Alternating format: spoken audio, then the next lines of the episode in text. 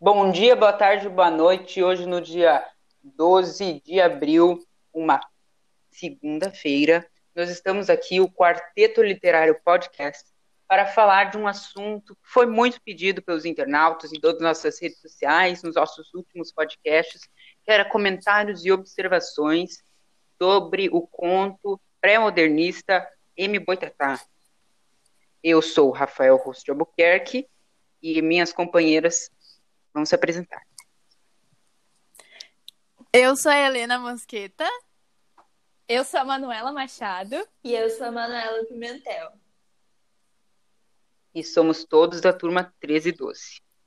Para começar o nosso podcast e contextualizar todos vocês, vou chamar a Manu para fazer um resumão do que, que é o conto, mas sempre aberto a comentários dos outros integrantes. Pode começar, Manu.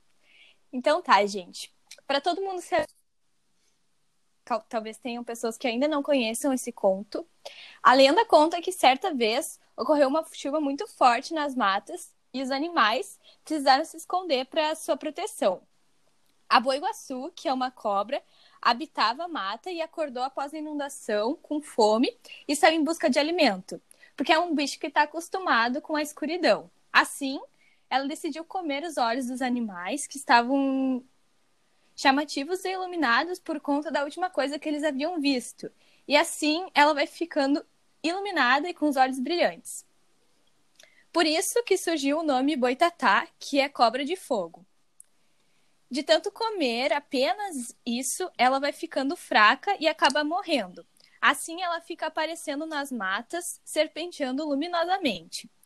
Dizem que quem encontra esse ser pode até ficar cego. E no Rio Grande do Sul, uh, acredita que o boitatá é o protetor das matas e das campinas. Olha só, achei muito interessante o significado de boitatá, cobra, é, cobra, da cobra do fogo, como é que é? Cobra de fogo.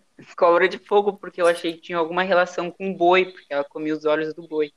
Mas não é, então valeu aí pela informação. Agora acho que a gente pode seguir eu vou falar um pouco sobre a linguagem do conto, que é muito perceptível para quem lê, que são as expressões gaúchas que estão muito presentes, principalmente nós quatro aqui que somos gaúchos e percebemos que tem várias expressões.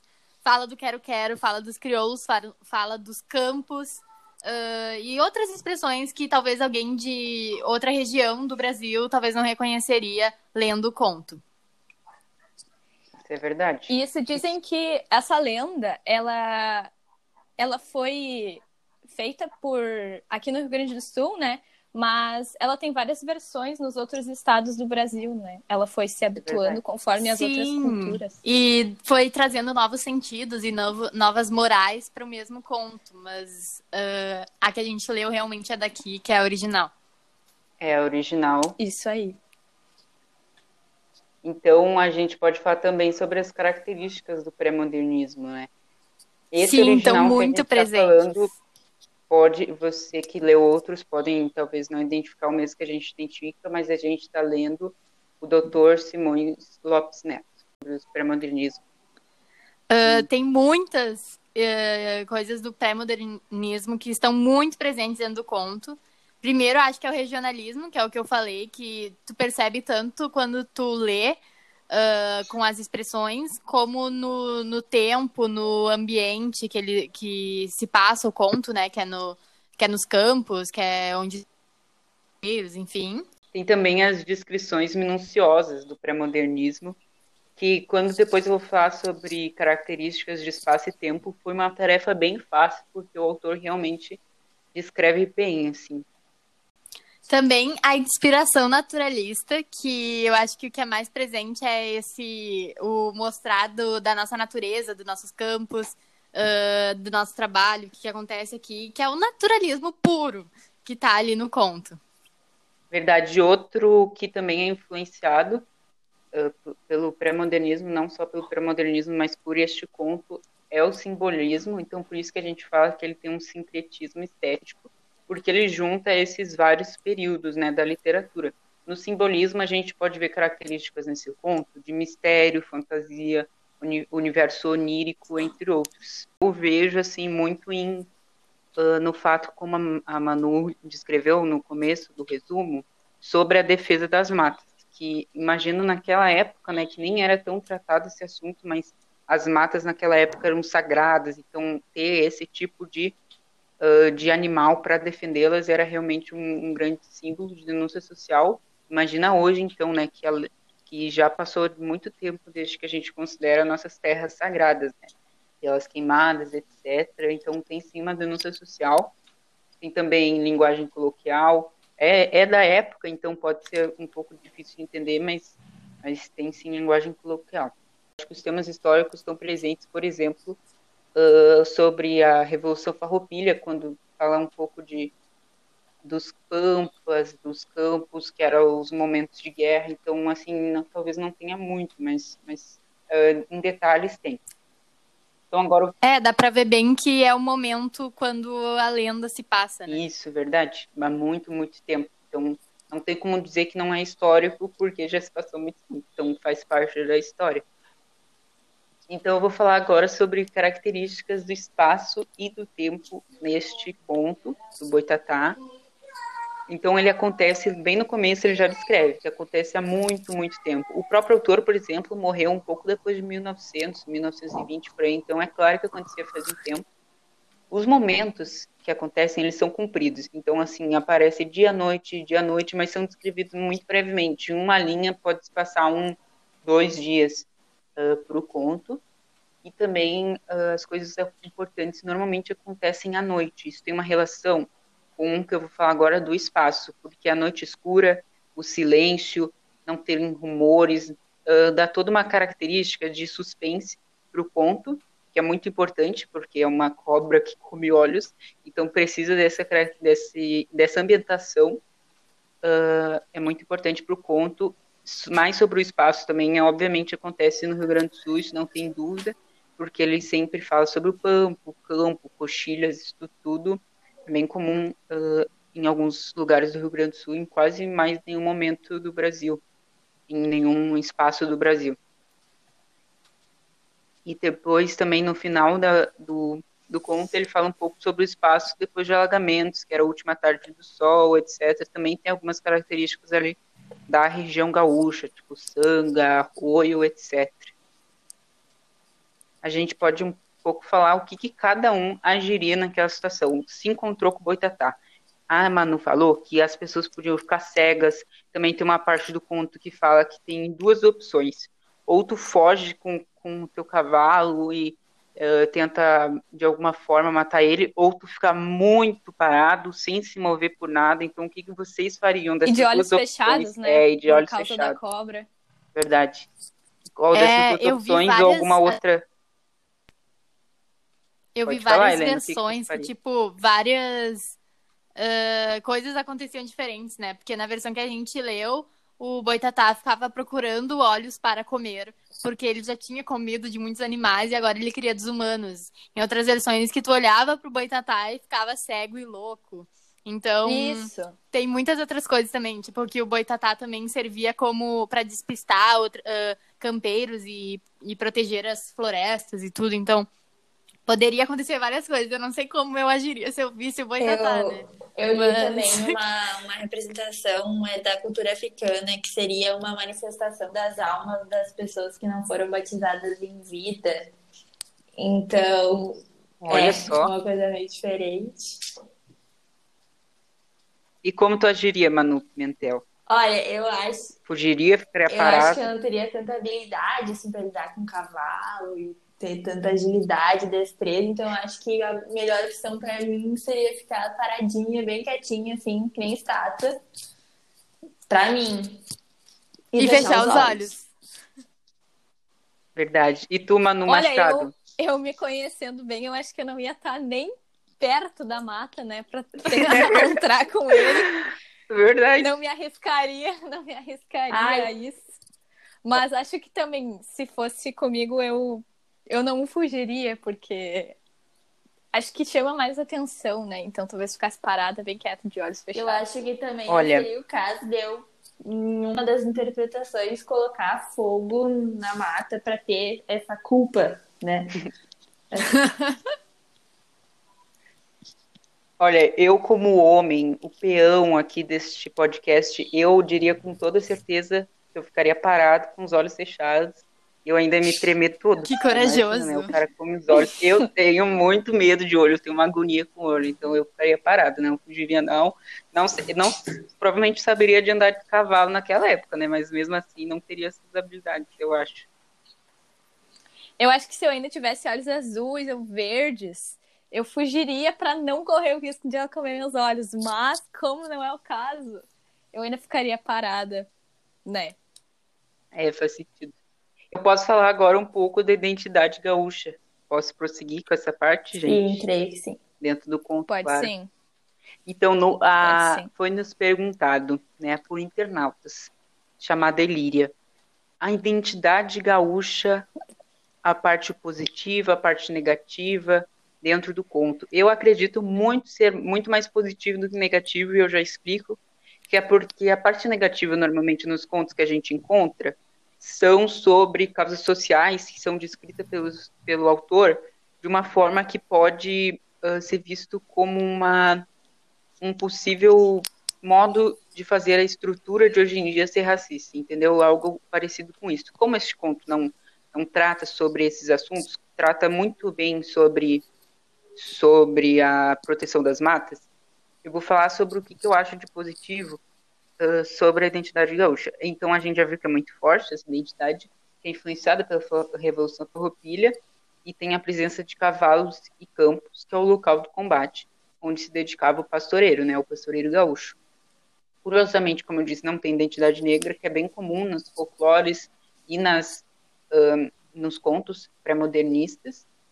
E também, olha só o que eu vou falar aqui, gente, uma história muito interessante que eu não podia deixar de destacar aqui, sobre uma história da Sagrada Família que fugia e, a, e tinha que se esconder nos campos, que é onde se passa o o Boitatá, mas esse, essa história da Sagrada Família não é do Boitatá.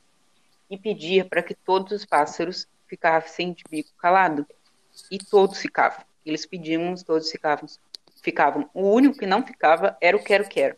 E dizem que é por isso o nome, que ele ficou querendo até hoje. Ele piava, piava, piava, ele queria até hoje, não parava um segundo. E isso a gente vê no começo do texto, quando ele disse que era que eu tinha falado sobre toda aquela meditação de escuro e de silêncio, a única, o único som realmente importante era o do Quero Quero, né, que é um pássaro gaúcho, o pássaro símbolo do Rio Grande do Sul. Né? Além disso, também tem elementos ameríndios, tem uh, um fato de falar sobre churrasco, chimarrão, mas não muitas coisas importantes. Alguém tem alguma coisa a falar sobre a identidade gaúcha no conto? Eu não sei, sendo bem modesta, assim, a, foi a que eu mais gostei, porque que, que nem no, no, em Santa Catarina, ele, ela é representada com. Ele, no caso, é representada como um touro com um grande olho na testa. Para mim, a cobra de fogo faz muito sentido para a mensagem que quer trazer. Uhum, concordo. Alguém, acho que alguma tradição uh, tem relação entre a tradição que tem no conto e a tradição atual? Não achou isso? Eu não acho. Mano Machado. Eu acho que eu não consegui ver muita relação. Eu nunca consigo ver muita relação, assim, ainda mais um conto que é bem. Dá pra ver que tem bastante fantasia, dá pra ver que tem essa relação das matas. Mas o que eu vi marcante é da época mesmo do. do, do dos campos e tudo mais. Mas acho que não sei, eu não consegui relacionar muito com. Mas realmente, o que tu falou foi muito bom de relacionar. Verdade. O do churrasco e do, do chimarrão foi as únicas coisas. Normalmente eles põem bem direto, assim, né? Essas partes. A gente... É, e a gente sabe, né, que uma parte da Mata Atlântica é. Ela é aqui no Rio Grande do Sul, né? Então, trazendo para os dias de hoje, a gente. A gente tem esse essa preocupação com a preservação, né? Uhum. E é isso que, que, a, que a cobra representa, né, no, no conto. Inclusive, não é o, Ela único, se... o único folclore que fala sobre a, a defesa das, das matas e dos campos, né? Tem outros. Falando já, tu fez uma boa, um bom conectivo aí com a moral e a simbologia que tem dentro do conto. Acho que a gente pode chamar aqui a Manu Pimentel para falar sobre isso. Uhum. É, sim, eu, num primeiro momento, acho que eu não tinha interpretado muito bem o que significava a cobra. Eu achei que a cobra significasse algo ruim, algo assim de punição, que quisesse puni-los ou simplesmente mostrar um, um lado pior da história. Mas depois, relendo e conversando com o pessoal, eu acho que consegui mostrar mais uma uma realidade de, de que a cobra seria algo para mostrar renascimento, ah, mostrar, como que eu posso dizer, força, fertilidade, renovação. É, eu acho que também no final do conto, né, que fala do, da luz, quando ela morre, a luz toda vai para o céu e volta a ser dia, o céu brilha mais forte. Acho que é muito isso desse renascimento mesmo. E como tem, eu creio que como nessas, nessas lendas eles mexem muito com essas coisas pagãs e de punições, essa luz imagino que seja algo como se os pecados fossem limpos, como se fosse tipo o julgamento final, as coisas assim. Eu imagino dessa forma. Fez muito sentido, na verdade. Toda a energia meio que transmitida do, do, do, do julgamento final. Faz sentido. Eu também pesquisei antes, da, antes do podcast sobre outras cobras que eu já vi, por exemplo, no Cimo da Medicina, e realmente tem essa, essa simbologia do renascimento, assim, uma coisa parecida com a Fênix, né? Que ele morre, depois renasce, no conto a gente vê isso, né? Então acho que tem a simbologia também. Mas alguém quer completar sobre isso? É, eu acho que a, a cobra em si, ela tem esse como é que eu posso dizer, esse. Esse espírito vingador. Esse tom, né? assim, de. Rena... É, mas, assim, de renascimento, porque pelo fato de, de tempos em tempos ela trocar de pele, né, e tudo hum. mais, e daí as pessoas já vão fazendo essa analogia, assim, com, com o renascimento, com o, com o mudar. Verdade. Inclusive, é. eu vi uma coisa sobre morrer mal, renascer bem, talvez tenha relação com a luz no céu, assim, seja uma troca do mal pro bem, não, não sei, né? Fica aí pro, pro pessoal. Acho que a gente pode ir para a última parte da opinião, né? Cada um fala o que, que achou do conto. Eu achei que foi assim, entre os contos lidos, né, foi um que foi o que mais teve fantasia, que realmente uh, tu vê que é um negócio que não aconteceria na vida real, né? Porque os outros contos que a gente leu tem uma moral muito maior por trás e ele, esse aqui, ele tem mais esse negócio da fantasia, do renascimento, dessa tem uma moral, mas ela é um pouco mais sucinta, assim. Eu acho assim que, uhum. uh, desculpa, posso da Pode. pode. Uh, como eu disse ali no primeiro momento, eu pensei uma coisa totalmente diferente, porque é muito difícil colocar no lugar de uma cobra vingadora que quer, né? Mas eu acho que se a gente assim, conseguir se colocar num lugar mais empático e um pouquinho mais assim. Uh, bem místico mesmo, a gente consegue ver que essa que é em, em prol das da natureza em si, da, do nosso lugar, né? Do nosso, da nossa casa, digamos assim. Isso, preservação do nosso estado. Isso, né? exato. Isso. É. Até porque eu acho que até porque muita tradição gaúcha também tem relação com a natureza, né? Com os campos e com a, fa... com a fauna. Sim, principalmente nas mano. músicas e tal, é. só disso. É, eu ia dizer que o conto em si ele não é uh, grande, né? Nem demorado de ler, ele até uh, tem poucas páginas, mas ele, ele, pelo menos para mim, ele foi um pouco difícil de entender, porque ele tem umas palavras muito específicas que não são muito utilizadas por nós, e a gente acaba tendo que, que entender pelo contexto e daí depois ir pesquisando a fundo. Mas é uma história que a gente pode refletir bastante, né? Como já foi falado bastante por nós aqui ao longo do, do podcast, tem muitas, é, muitas versões, muitos símbolos, é, fala bastante sobre, sobre esse lance né, da, da cobra, do renascimento, então eu acho bem legal achei bem válida a leitura. Um ping-pong jogo rápido. Uma nota de 0 a 5 pro conto, Manu Machado. O que, que tu achou? De 0 a 5. De 0 a 5. Ah, eu vou dar. três e Eu meio. dou três. E tu? E a Manu Ma- Pimentel? É, eu assim, como eu- foi um, um conto meio bastante, assim, pra mim, que eu tive que reler várias vezes, eu dou dois e meio, assim, não, não seria um dos, do meu ranking de favoritos. E tu, Rosso? Eu vou dar 4, mas assim, por um motivo bem específico, eu nunca tinha lido nada assim gaúcho. Eu não, não sei se eu acho que eu não estou muito ligado com essa cultura, mas o texto em si realmente concordo com as colocações de vocês. Então agora a gente É, na enquete que nós publicamos Isso nas nossas é o que eu redes ia sociais, né? Tinham outras opções, né? Como, por exemplo, Negrinho do Pastoreio, 300 Onças, ahn, Numa e a Ninfa, ah, a Nova Califórnia, e, e os nossos internautas escolheram esse. Então, talvez numa próxima a gente possa trazer um outro conto para vocês. Muito bem falado.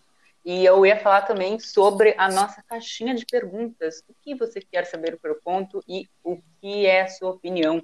A gente quer saber o que você achou do conto. Diz pra gente. Compartilha o podcast, curte, fala pros amigos. E é isso, cada um dá seu tchau, Tchau, aí. tchau, gente. Tchau. Tchau, tchau, pessoal. Muito obrigada. Tchau, pela gente. É sempre um prazer estar aqui falando com Tchau. vocês. Ó, falamos junto. Beijoca. Ah, é isso.